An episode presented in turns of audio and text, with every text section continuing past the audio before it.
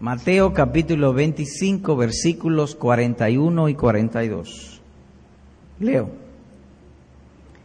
Entonces dirá también a los de la izquierda, apartaos de mí, malditos al fuego eterno preparado para el diablo y sus ángeles, porque tuve hambre y no me disteis de comer, tuve sed y no me disteis de beber. Sigo con el 43. Fui forastero y no me recogisteis, estuve desnudo y no me cubristeis enfermo y en la cárcel y no me visitasteis. Esos versículos que hemos leído pertenecen a un pasaje que pudiéramos llamarlo el juicio final. En el versículo número 31 de este mismo pasaje dice, cuando el Hijo del Hombre venga en su gloria. Es decir, el Señor Jesucristo estuvo en esta tierra durante unos tres años, estuvo haciendo el bien a todos, libertando a los que estaban esclavos del pecado y del diablo. Se entregó por nuestros pecados, a Él no lo mataron, Él entregó su vida. Padre, en tus manos encomiendo mi espíritu. Es decir, no fue que lo mataron, Él la entregó por nosotros al tercer día, resucitó en el monte de los olivos ascendió a los cielos y prometió volver. Este pasaje habla de cuando Él vuelva. Él vendrá un día. Vuelvo a leer el verso 31. Cuando el Hijo del Hombre, es decir, el Señor Jesucristo, venga en su gloria, ya no humildad como vino antes, el Hijo de Dios manifestado como un hombre cualquiera, un carpintero, y la mayoría no le conocían que era el Hijo de Dios. Él estaba cubierto con un velo de humildad y no se dieron cuenta muchos que era el Hijo de Dios. Pero Él vendrá un día en su gloria. Es decir, todo el que le vea le va a ver como lo que Él es. Dios manifestado en carne, lo que se conoce como el gran misterio de la piedad. Y dice que en aquel día, verso 32, serán reunidas delante de él todas, absolutamente todas las naciones. O dicho de otro modo, todas las personas que han existido en esta tierra serán reunidas delante de Él para lo que se conoce como el juicio final. Y habrá allí una separación definitiva final. Las ovejas serán puestas a su mano derecha y los cabritos a su mano izquierda, lo que se conoce, repito, como el juicio final. Nuestro estudio se ha enfocado en los versículos 41 al 42, ese juicio final, pero desde el punto de vista o en el aspecto negativo hacia aquellos que no creen en el Señor Jesucristo. Nótense que dice el verso 41, entonces dirá también a los de la izquierda. Ya le dijo a los de la derecha. Ahora entonces viene a los de la izquierda porque dice también, además de, apartaos de mí, malditos, al fuego eterno preparado para el diablo y sus ángeles, porque tuve hambre y no me disteis de comer, tuve sed y no me disteis de beber. Y para estudiar esto lo dividimos en este modo. Primero la explicación del versículo sobre lo cual volveremos. Luego la naturaleza del castigo y la razón del castigo. Y hoy entramos en lo que hemos llamado la parte final. Y es lo concerniente a la razón del castigo. Vuelvo a leer nuevamente. Dice allí, dirá también a los de la izquierda, apartaos de mí, malditos, al fuego eterno preparado para el diablo y sus ángeles. Ese aspecto habla de la naturaleza del castigo. El castigo en el infierno no es un castigo proactivo, sino privativo. ¿Y qué significa eso? Bueno, eso significa que no es que Dios va a tomar un palo o un látigo o un lanzallama y le va a meter fuego para que se quemen en el infierno. No, no, no. Esa no es la idea. Eso sería proactivo de accionar. El texto dice que será privativo, apartaos de mí, malditos. Es decir, que Cristo los va a apartar totalmente de Dios. Y en ese sentido se habló de lo que es este apartamiento. Apartamiento, Cristo es la luz, la verdad y la vida, de manera que Él tiene todo lo bueno, todo lo bueno de Dios será quitado a los hombres. En términos materiales, eso puede ser visto en esta tierra. Hay personas que están enfermas con una enfermedad terminal, con dolores que no se le quita, su mente turbada por una conciencia culpable y además de eso en pobreza extrema. ¿Los hay en esta tierra así? Sí. Es decir, que han sido desprovistos de todo bien material en aquel día van a ser desprovistos de todo bien material y espiritual.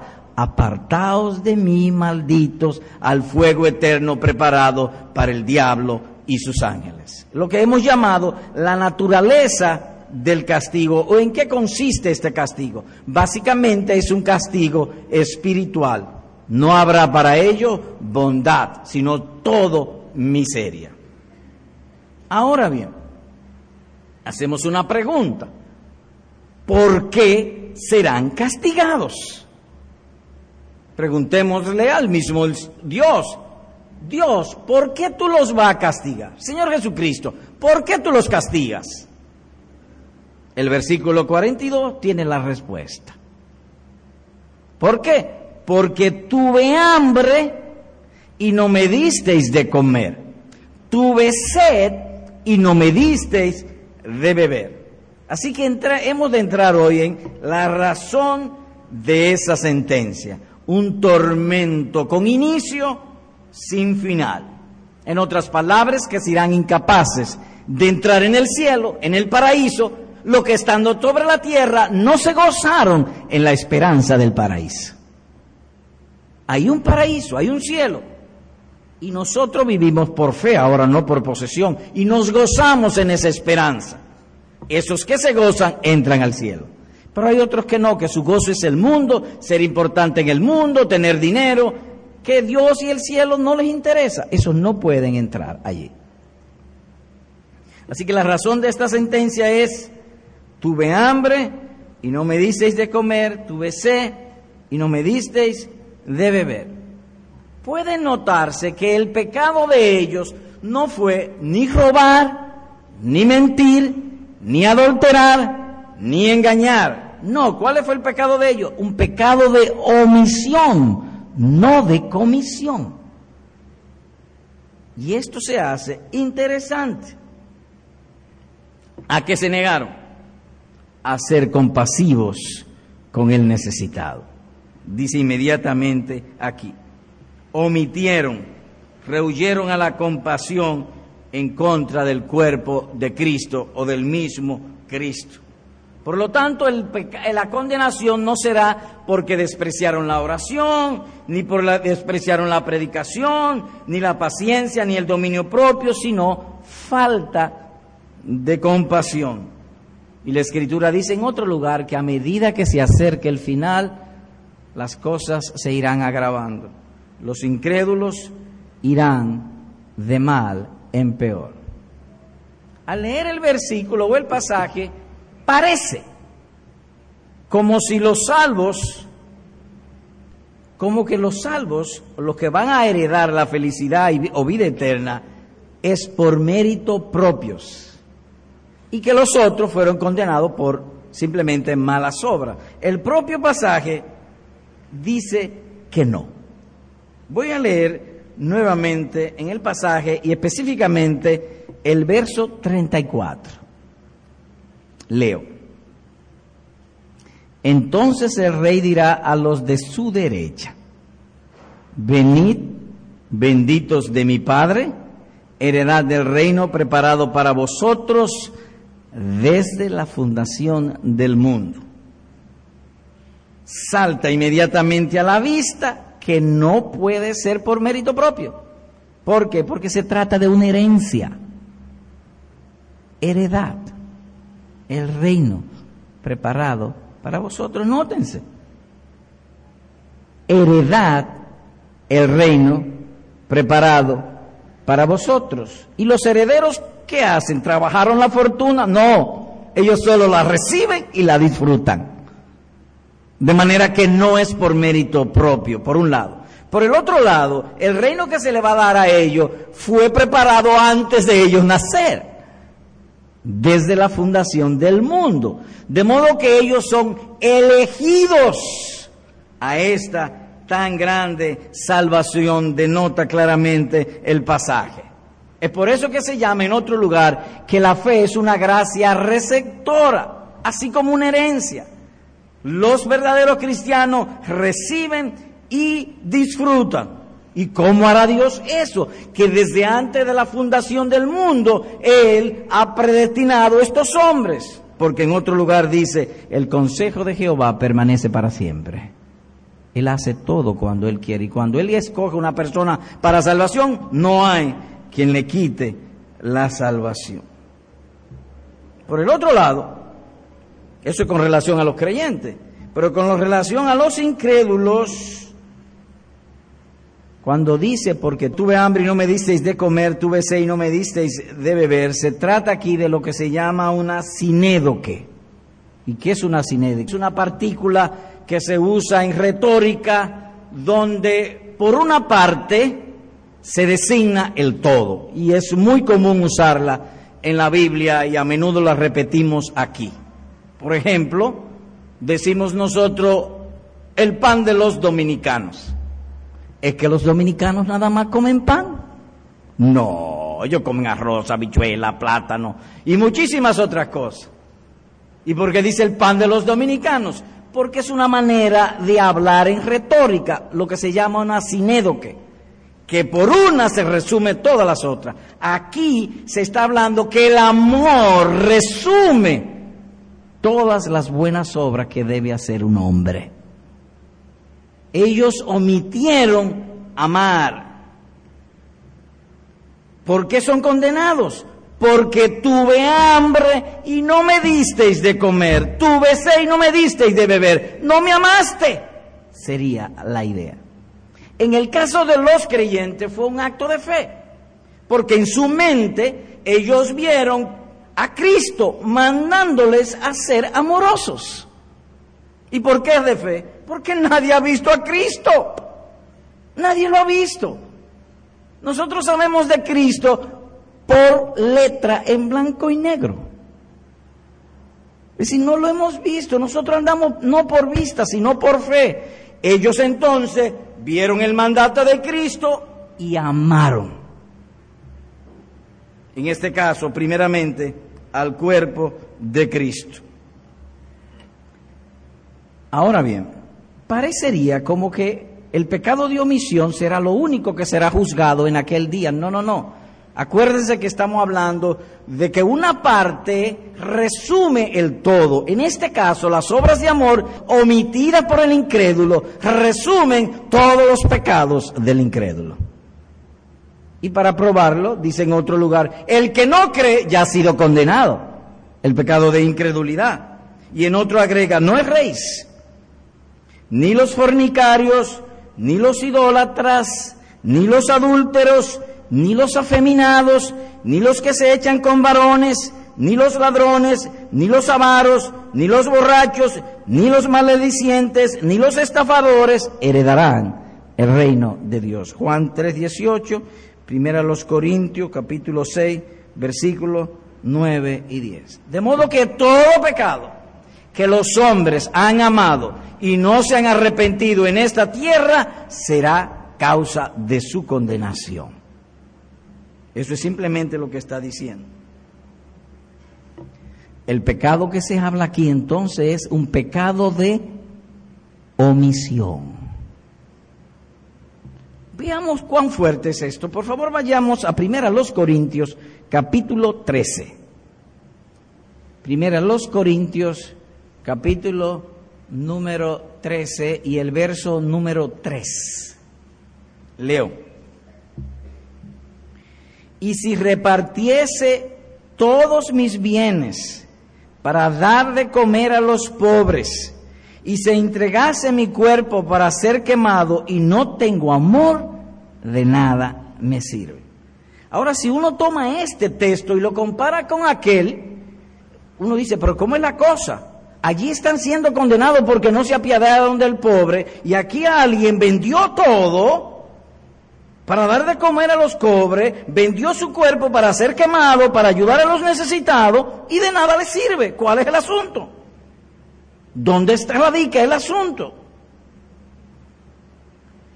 Que la adoración a Dios es más importante que todo el amor, toda la generosidad y toda la amabilidad que pueda hacer un hombre con su prójimo. Lo que habla ya en Mateo capítulo 25, que ellos no lo hicieron por amor a Dios. En cuanto a uno de estos mis pequeños no lo hiciste, a mí no lo hiciste. Es decir, que Cristo no estaba en la mente de ellos. Vuelvo a leer el verso 3. Y si repartiese todos mis bienes, detengámonos. Tomemos un hombre, la corbata, la camisa, el saco, el pantalón, los zapatos, los calzoncillos, todo. Y todo lo que posee en esta tierra, él lo coge, lo vende y se lo da de comer a los pobres. Además de eso, él dice, mira, coge mi cuerpo, quémalo, o mátame, o me voy a morir, toma todos mis órganos, véndelo y ese dinero dalo para ayudar a los necesitados. Si no lo hace por amor a Dios, de nada vale. De manera que cuando habla ya en Mateo 25, no está hablando específicamente de hacer una obra de compasión, sino lo que está señalando es la causa. Lo que define una obra como buena y mala no es lo que los hombres ven, sino lo que lo motiva. Porque antes Él le dice a sus discípulos, por cuanto lo hiciste a uno de estos mis pequeños necesitado, a mí lo hicisteis. Es decir, que ellos tuvieron una motivación cristiana. Y eso es lo que está hablando aquí, que el pecado principal por el cual los hombres van a ser juzgados en el día del final será el pecado de omisión, no tanto el de comisión.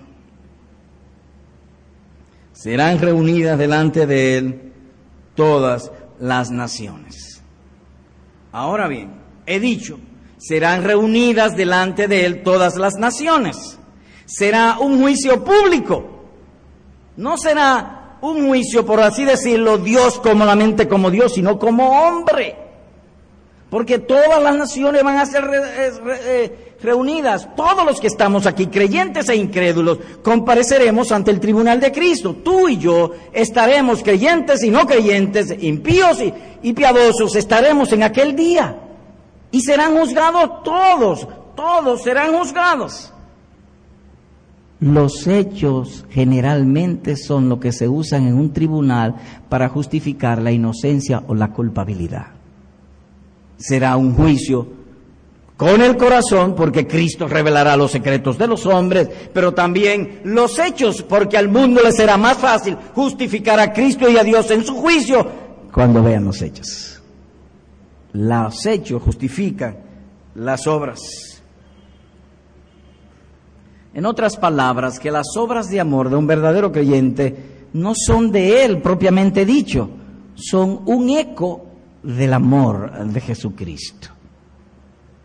Amamos a Dios porque Él nos amó primero, dice Primera de Juan capítulo 4, versículo número 19.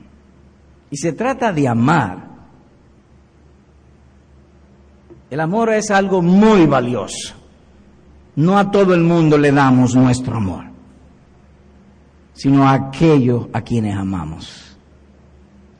Tome el caso de María, que tomó un frasco de alabastro de perfume carísimo, pero se lo dio a Cristo, lo derramó sobre Cristo, preparándolo para su sepultura, porque lo amaba. Así también los verdaderos creyentes, lo valioso de ellos es el amor, pero ellos se lo van a dar a Cristo en la persona de su prójimo. De aquí nosotros entonces vemos que la fe práctica será lo que será juzgado en aquel día. hay, hay dos tipos de cristianos, el cristiano verbal y el cristiano práctico. El cristiano verbal, con su verbo, con su palabra, él profesa ser de Cristo. El otro, con su práctica, manifiesta que ama a Cristo. No son los herederos del cielo los que hablan bien de Jesucristo. No, los herederos del cielo son los que obedecen a Jesucristo. Uno pudiera hablar muchas cosas bonitas y predicaciones de tremenda retórica, intelectualidad y persuadir los corazones de los hombres. Pudiera. Pero no es eso lo que vale delante de Dios. Es lo que dice Jesús en otro lugar. El que me ama, mi palabra guardará.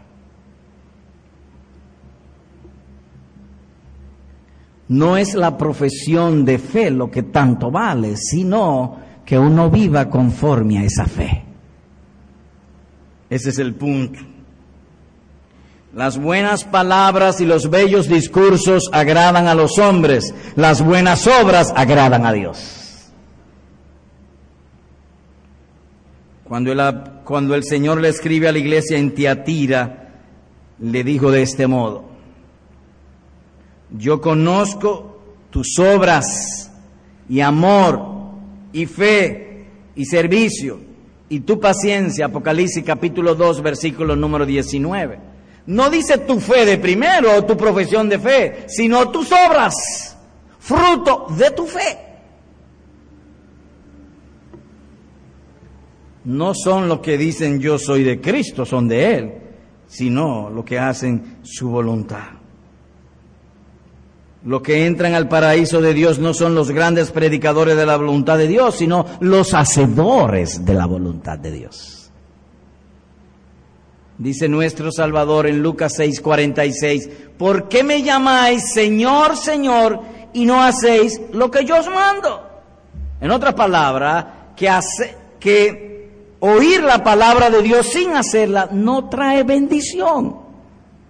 Es oírla y hacerla. Como alguien ha dicho, la esencia de la verdadera religión no consiste en elogiar lo bueno, sino en hacerlo. ¿Puede repetir? ¿Cómo no? La esencia de la verdadera religión no consiste tanto en elogiar lo bueno, sino en hacerlo. No tanto en frases bíblicas, sino en deberes cristianos. Las misericordias de Cristo están limitadas al que la practica. La promesa de, que Él ha dicho es, seré misericordioso con el misericordioso.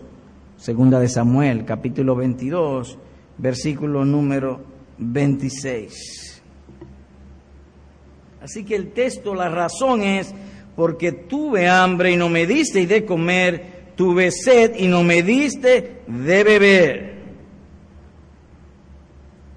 ¿De qué estamos hablando? Del pecado de omisión. Todos los pecados son malos, son dañinos, son desastrosos destructores, ruinosos. Pero posiblemente el pecado de omisión sea peor. ¿Y por qué el pecado de omisión es peor? ¿Por qué es tan peligroso?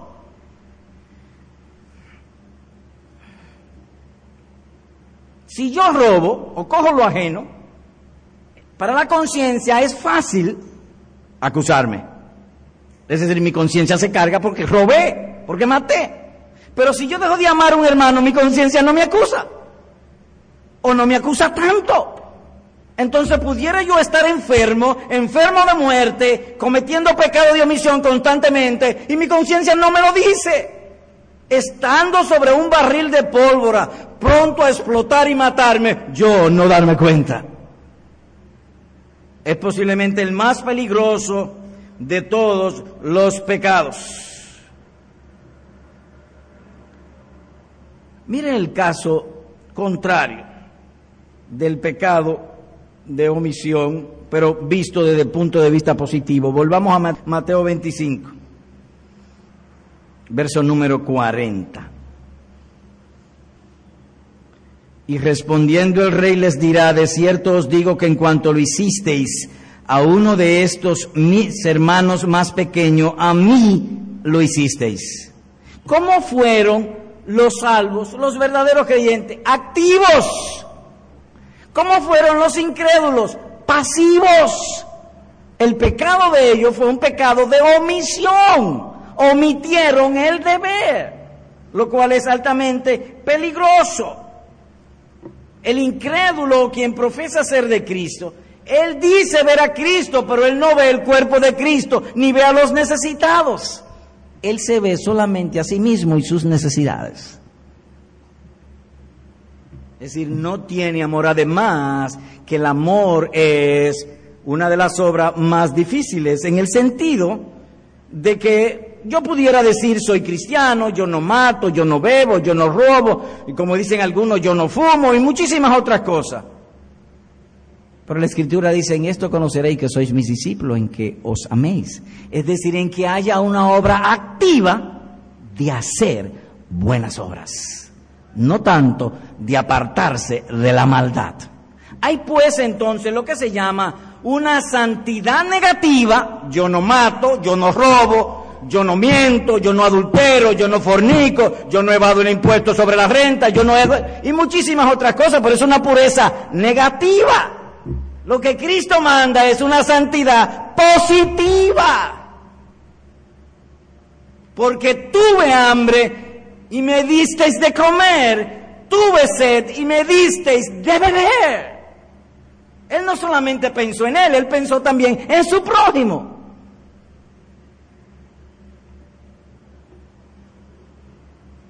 Ahora notamos que Cristo no dice, me quitaste la comida, me quitaste la bebida, me quitaste el vestido, me perseguiste. Él no dice eso. Él simplemente dice, porque tuve hambre y no me disteis de comer, omitiste el deber. Así que ellos simplemente omitieron el deber de ayudar al necesitado, omitieron el amor, no hicieron lo que debían hacer. Esa sería la idea. Ahora, ¿qué es el pecado de omisión? En breve, o en resumen, el pecado de omisión es el desprecio de algún deber que Dios ha mandado. No hacer lo que Dios ha mandado. Y hay un caso en el Antiguo Testamento, voy a referir tres casos, pero hay uno que quiero que vayamos allá, los otros simplemente los voy a mencionar de lo que es el pecado de omisión. Por favor, les invito a ir a Primera de Samuel, capítulo número 15. Voy a leer el versículo 1 hasta el versículo 3, luego el versículo 8 y finalmente el verso 26. Esta narración la hacemos con el propósito de ilustrar, hemos dado una definición. Ahora vamos a ilustrar lo que es el pecado de omisión. Verso 1. Después Samuel, el profeta Samuel, dijo a Saúl el rey, Jehová me envió para que te ungiese por rey sobre su pueblo Israel. Te puse como rey. Ahora pues, está atento a las palabras de Jehová. Mira, Saúl, Dios me dio que te hiciera rey, te hice rey. Ahora Él tiene un mensaje para ti. Esa es la idea. Así ha dicho Jehová de los ejércitos. Yo castigaré lo que hizo Amalet al Israel al oponérsele en el camino cuando subía de Egipto. Ve pues y hiere a Malet y destruye todo lo que tiene y no te apiades de él. Mata a hombres, mujeres, niños y aún los de pecho, vacas, ovejas, camellos y asnos. Le dio un mandamiento específico. Ve y destruye a Amalek. Amalek era primo de Jacob y le hizo el mal a sus primos. Es decir, no fue compasivo con ellos atacó a Israel cuando Israel estaba cansado y lo atacó por la retaguardia, por atrás. Lo cogió desprevenido. Y eso indignó a Dios, que es el que defiende a los creyentes. Porque aunque los incrédulos nos ataquen por atrás, Dios está viendo. Y dijo Dios en el día de la venganza, destruye a Malek. Saúl, ve y hazlo. Verso 8. 7 y 8. Y Saúl derrotó a los amalecitas desde Ávila hasta llegar a Shur, que está al oriente de Egipto. Y tomó vivo a Agab, rey de Amalé, pero todo el pueblo mató a filo de espada. En tiempo presente, él fue a una campaña militar, destruyó totalmente al enemigo, pero se quedó con uno vivo. Después de todo ya destruyó al enemigo. Ya lo destruyó. Así. Versículo número 26. Y Samuel respondió a Saúl, no volveré contigo. Oh Samuel, ¿y por qué no vas a volver conmigo? Porque desechaste la palabra de Jehová y Jehová te ha desechado para que no seas rey sobre Israel. ¿Por qué fue desechado Saúl? Por un pecado de omisión. Nada más fue el rey que dejó vivo. Solamente el rey. Dios le dijo lo que había que hacer y no lo hizo. Fue una obediencia parcial. De modo que noten ustedes que el cristianismo, amados hermanos, entrañables hermanos, el cristianismo no es simplemente dejar de robar, de mentir, de matar, de adulterar, no es solamente eso. El cristianismo sobre todo es esto. En esto conoceráis que sois mis discípulos. ¿En qué aman? Más que apartarse del pecado es hacer el bien. En mi experiencia como cristiano, yo he visto mucha gente que son especialistas de notar las faltas y los pecados y las debilidades de otros, pero cuando usted habla con ellos no muestran ese carácter de Cristo, compasivo, ayudador.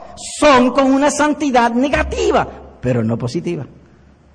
Son ambas cosas y sobre todo la positiva. ¿Qué es más importante? ¿Qué es más necesario? ¿Lo negativo o lo positivo? Lo positivo. Tuve hambre y no me disteis de beber. Otro caso, Moab. Oigan lo que dice la escritura. No entrará monita ni moabita en la congregación de Jehová, ni hasta la décima generación de ellos no entrarán en la congregación de Jehová para siempre. Y oiga la razón. Por cuanto no salieron a recibir con pan y agua al camino, cuando salisteis de Egipto, Deuteronomio 23, 3 y 4. ¿Hicieron guerra los moabitas contra el pueblo de Dios, contra sus familiares? No, se quedaron quietos. Pero cometieron el pecado de omisión y fueron desechados para siempre. Un caso en el Nuevo Testamento, ahí mismo Mateo 25, volvamos allá.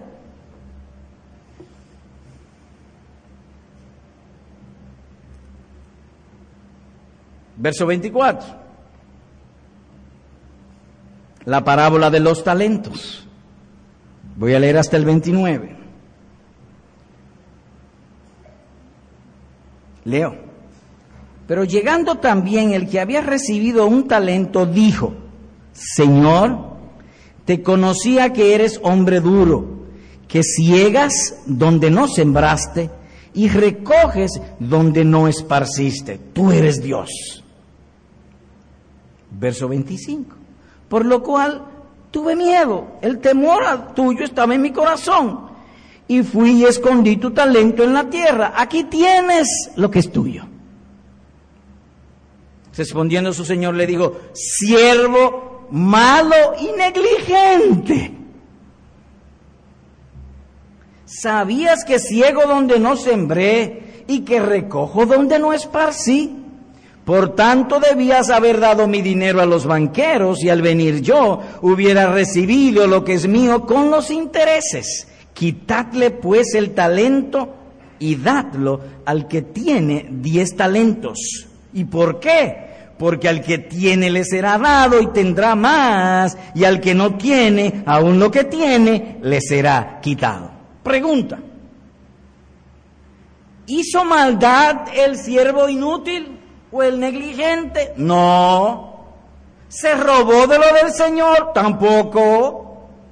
regaló lo que no es suyo tampoco. ¿Qué hizo él? Omitió su deber. Echadle en las tinieblas de afuera. Así tan sencillo como está explicado ahí. Y resumido dice, al que sabe hacer lo bueno y no lo hace, le es pecado. Así que en todo precepto que Dios manda hacerlo, también hay la prohibición para no cometerlo. Y lo que va a ser juzgado en aquel día son por nuestros frutos, no por tanto por nuestra profesión de fe. Otro texto, Mateo 7, por favor. Verso 19. Todo árbol que no da buen fruto es cortado y echado en el fuego. Así que, o en conclusión, la conclusión, la aplicación, los verdaderos se conocen por los frutos. Por sus frutos los conoceré. Amados hermanos, no es lo que yo digo ser, es como uno vive. Yo puedo decir que soy tan inteligente como Obama, que me adelanto a los mejores economistas del mundo, que ellos no saben lo que están haciendo, que el presidente debiera pedirme consejo. Yo pudiera decir todo eso. ¿Y dónde están mis frutos? Claro, cuando se compara mi fruto con lo que estoy diciendo, la conclusión sencilla será esta. Un loco. Son nuestros frutos. Nótense que Jesús no dice, el que da malos frutos va a ser echado en el infierno. No, el que no da buen fruto. Él no dice aquí para enfatizar, aunque está incluido en otro lugar, los narcotraficantes van para el infierno, la prostituta, los ladrones, los políticos corruptos, los maldicientes, los perjuros, los calumniadores. No dice eso. El que no da buen fruto es echado en el fuego. Así que por sus frutos los conoceréis. E inmediatamente en este pasaje nuestro Salvador lo ilustra. Nótense, Verso 21, no todo el que me dice Señor, Señor entrará en el reino de los cielos, sino el que hace la voluntad de mi Padre que está en los cielos. Muchos me dirán en aquel día, Señor, Señor, no profetizamos en tu nombre y en tu nombre echamos fuera demonios y en tu nombre hicimos muchos milagros y entonces les declararé, nunca os conocí, apartaos de mí, malditos o hacedores de maldad. ¿Qué le pasó a esta gente? Ellos hicieron el bien. Sí, hicieron el bien, profetizaron, sacaron demonios, hicieron milagros. Pero no hicieron la voluntad de Dios. Hay mucha gente que hace lo que bien le parece, pero no estamos llamados a hacer lo que bien nos parezca, aún en términos religiosos. Estamos llamados a hacer lo que Dios nos ha mandado. Así de sencillo. No todo el que me dice Señor, Señor entrará en el reino de los cielos, sino el que hace la voluntad de mi Padre. ¿Y cuál es la voluntad de mi Padre? Que demos buenos frutos. Esa es la voluntad de nuestro Padre. Por lo tanto, queridos hermanos, hay lo que se llama una pureza negativa y hay una santidad positiva. Quiera Dios, en su gracia y en su misericordia, que los días por venir esta verdad sea grabada en nuestros corazones y nuestro mayor empeño, sí, apartarnos del mal, pero sobre todo, dar buenos frutos. Hacer el bien.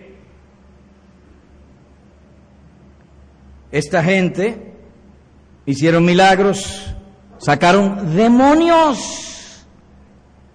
Vinieron gente endemoniadas donde ellos y ellos le sacaron los demonios. Vino gente enferma de cáncer, de cáncer terminal y le sanaron del cáncer. Pero no tuvieron una santidad positiva. No dieron buenos frutos. cometieron el pecado de omisión. Hay una nota adicional que quisiera destacar en esto, y creo que es propio hacerlo. Volvamos por favor a Mateo 25. Leo el verso 31. Cuando el Hijo del Hombre venga en su gloria y todos los santos ángeles con él, entonces se sentará en su trono de gloria y serán reunidas delante de él todas las naciones y apartará los unos de los otros como aparta el pastor las ovejas de los cabritos y pondrá las ovejas a su derecha y los cabritos a su izquierda. Y uno sigue leyendo y se da cuenta que dirá a los de la derecha, heredad del reino preparado para vosotros, y a los de la izquierda dirá, apartados de mí, maldito, preparado para el, para el fuego con los demonios, con Satanás y los demonios. Ahora, cuando uno ve todo eso, ¿qué imagen viene a nuestra mente? Un tribunal humano. El juez se sienta en su trono de juicio y llama a todos los seres humanos, a todos. Y todos, dice en otro lugar, hemos de comparecer ante el tribunal de Cristo. Este es el tribunal de Cristo. Entiendas entonces que el día del juicio final no será un día de 24 horas. ¿Y de cuántas horas? Posiblemente de miles de horas. Explíquese. Si Dios fuese o Cristo fuese a juzgarnos como Dios, puede juzgar toda la humanidad y diez veces la humanidad en un instante, pero Él no lo va a juzgar como Dios, sino como hombre, porque le ha entregado el juicio en el Hijo, es decir, en Jesucristo. Por lo tanto será un juicio bien, bien, bien largo. Y para los incrédulos será terrible, terrible, porque ya no habrá oportunidad simplemente oír la sentencia. Pero van a durar cuando venga Cristo. No solamente verán a Cristo y dirán a los montes caer sobre nosotros y escondernos verdaderamente. Cristo era verdad y Él dijo que habría de volver. Y aquí está nuevamente. ¿Me embromé? La ruina viene sobre mí y ya no tendrá oportunidad esperar que venga su turno. Le va a correr el agua y la raya amarilla. Terrible será ese día. Un día muy, pero muy largo. Será como un tribunal humano. Por eso decimos que tomará mucho y mucho tiempo. Oh hermanos, no nos cansemos de orar por nuestros familiares nuestros amigos, aquellos que no son tan queridos, que Dios los libre de venir a este juicio. Será eso terrible, sencillamente terrible, indescriptible. ¿Qué hemos visto hoy? Bueno, hemos visto, hemos estudiado la razón de esta sentencia como uno, un último sermón en esta serie. Y se preguntó por qué el juicio final será por las obras de compasión o caridad. Y se dijo, bueno, lo que pasa es que el texto es un asinédoque. Es decir, por las obras de amor están resumidos todas las demás obras. En sentido positivo, la fe obra por el amor, entonces los cristianos hoy hicieron buenas obras, dieron buenos frutos. En el caso contrario, los incrédulos no tenían fe y omitieron el deber de amar a Dios y amar a su prójimo. Así que el punto aquí es que el pecado de omisión es un pecado dañino y sumamente peligroso. Por lo tanto, no es simplemente decir que uno es cristiano, sino y sobre todo hacer buenas obras o producir buenos frutos. Aplicación. Tres aplicaciones. Primero, de información. Esta doctrina es necesaria para rescatar algunos que se han desviado. Si miramos el cuadro religioso de estos tiempos, enfoquémonos en las pastoras. ¿Están a ellas haciendo mal? No. ¿Qué tratan de hacer las pastoras? Oh, donde no hay hombres comprometidos con el Evangelio, levantarse a predicar el Evangelio y tratan y estudian y se esfuerzan por predicar el Evangelio. Están haciendo obras de bien. Pero ¿es eso lo que Cristo les ha mandado? No. Están en un pecado de omisión. En aquel día Cristo le dirá, tú hiciste lo que bien te parece, pero no lo que yo te mandé.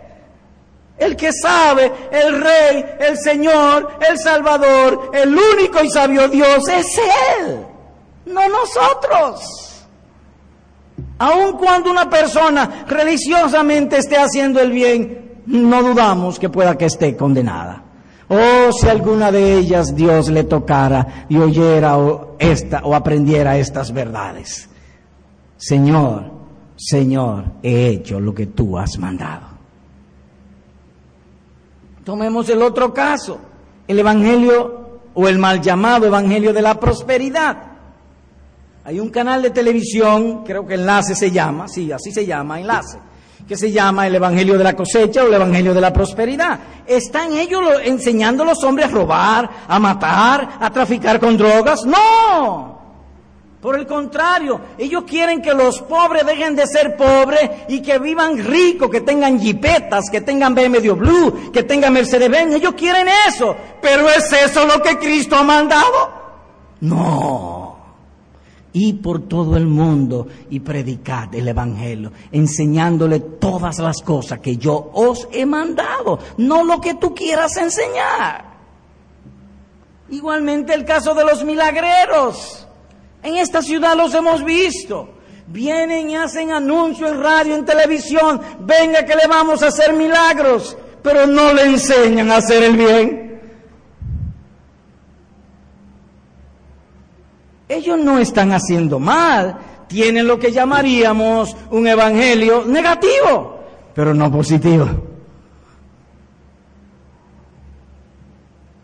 Bien leíamos hace un rato, no todo el que me dice Señor, Señor entrará en el reino de los cielos, sino el que hace la voluntad de mi Padre que está en los cielos. Así que quiere el Señor en su misericordia alcanzar a algunos y traerlos al camino de la vida eterna. Segunda aplicación. Hermano, cuídate, si digo, cuídate, porque muchos dones, talentos y gracia se pierden por falta de uso.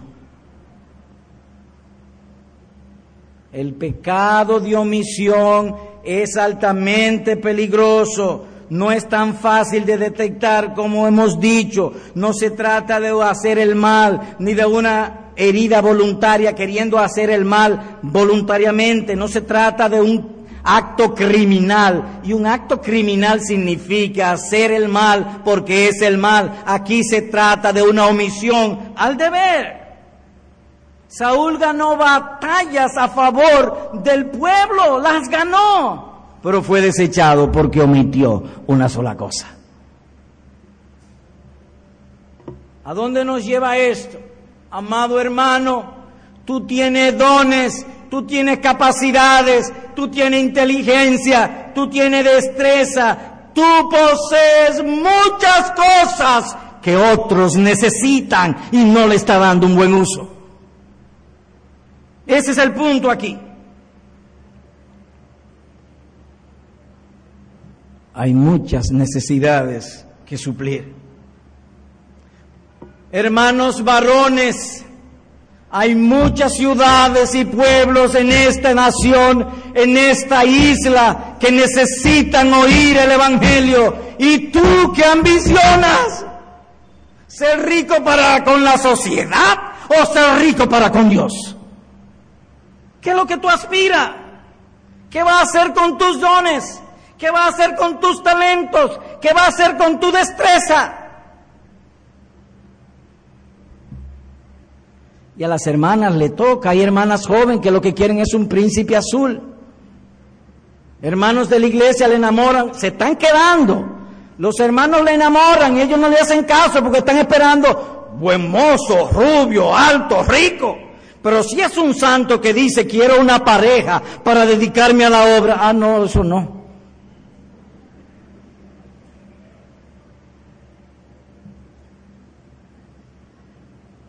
Porque tuve hambre y no me disteis de beber. ¿Qué va a hacer con tus talentos? ¿Qué va a hacer con tus dones? ¿Qué hago? Arrepiéntete pues de tu descuido y haz el firme compromiso de examinar tus dones y tus talentos y usarlo para la gloria de Dios y el bien de su iglesia. Eso es lo que debes hacer.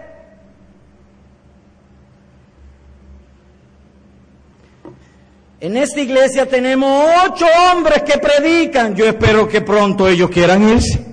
No porque lo estamos votando, es que otros lo necesitan. Aquí el viejito, déjenlo ahí. Finalmente, a nuestros amigos. Amigo, tu mayor pecado es omitir lo que Dios te manda. Y aquí no me voy a tomar la libertad como he hecho con mis hermanos que le he hablado íntimamente y familiarmente de ciertas intimidades propias de nuestra familia de fe. Voy a hablar o a repetir lo que Dios pide de ti. Solo eso. Lo que Dios te manda.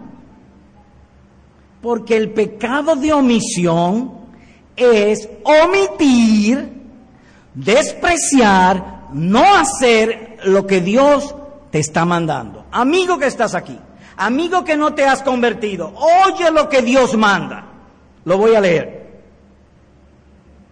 Dios ahora manda a todos los hombres en todo lugar que se arrepientan. Hechos capítulo 17, versículo número 30. De modo que tú pudieras tomar todos tus bienes y todo tu cuerpo y venderlo para darlo de comer a los pobres mientras no te arrepientas, no vale de nada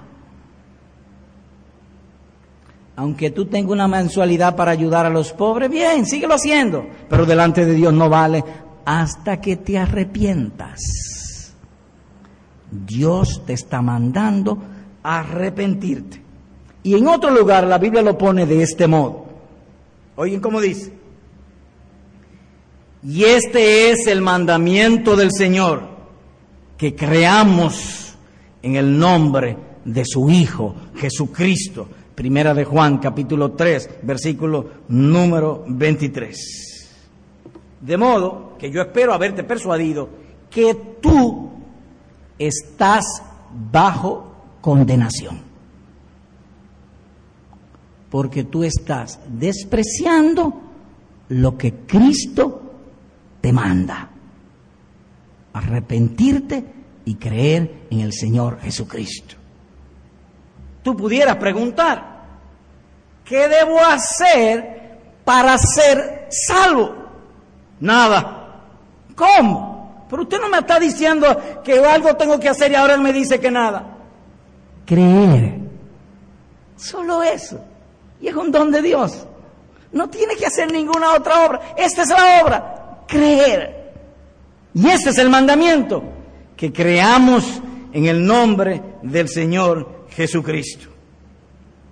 Por tanto, ahora mismo, ahí en tu asiento, ora a Dios en tu corazón. Dios pesa los corazones.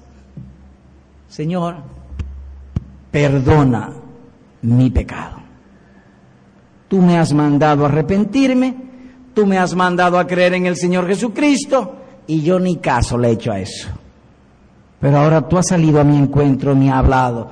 Yo voy a morir un día voy a salir de este mundo y Dios ha sido misericordioso contigo. Ahora te manda a creer en el Señor Jesucristo.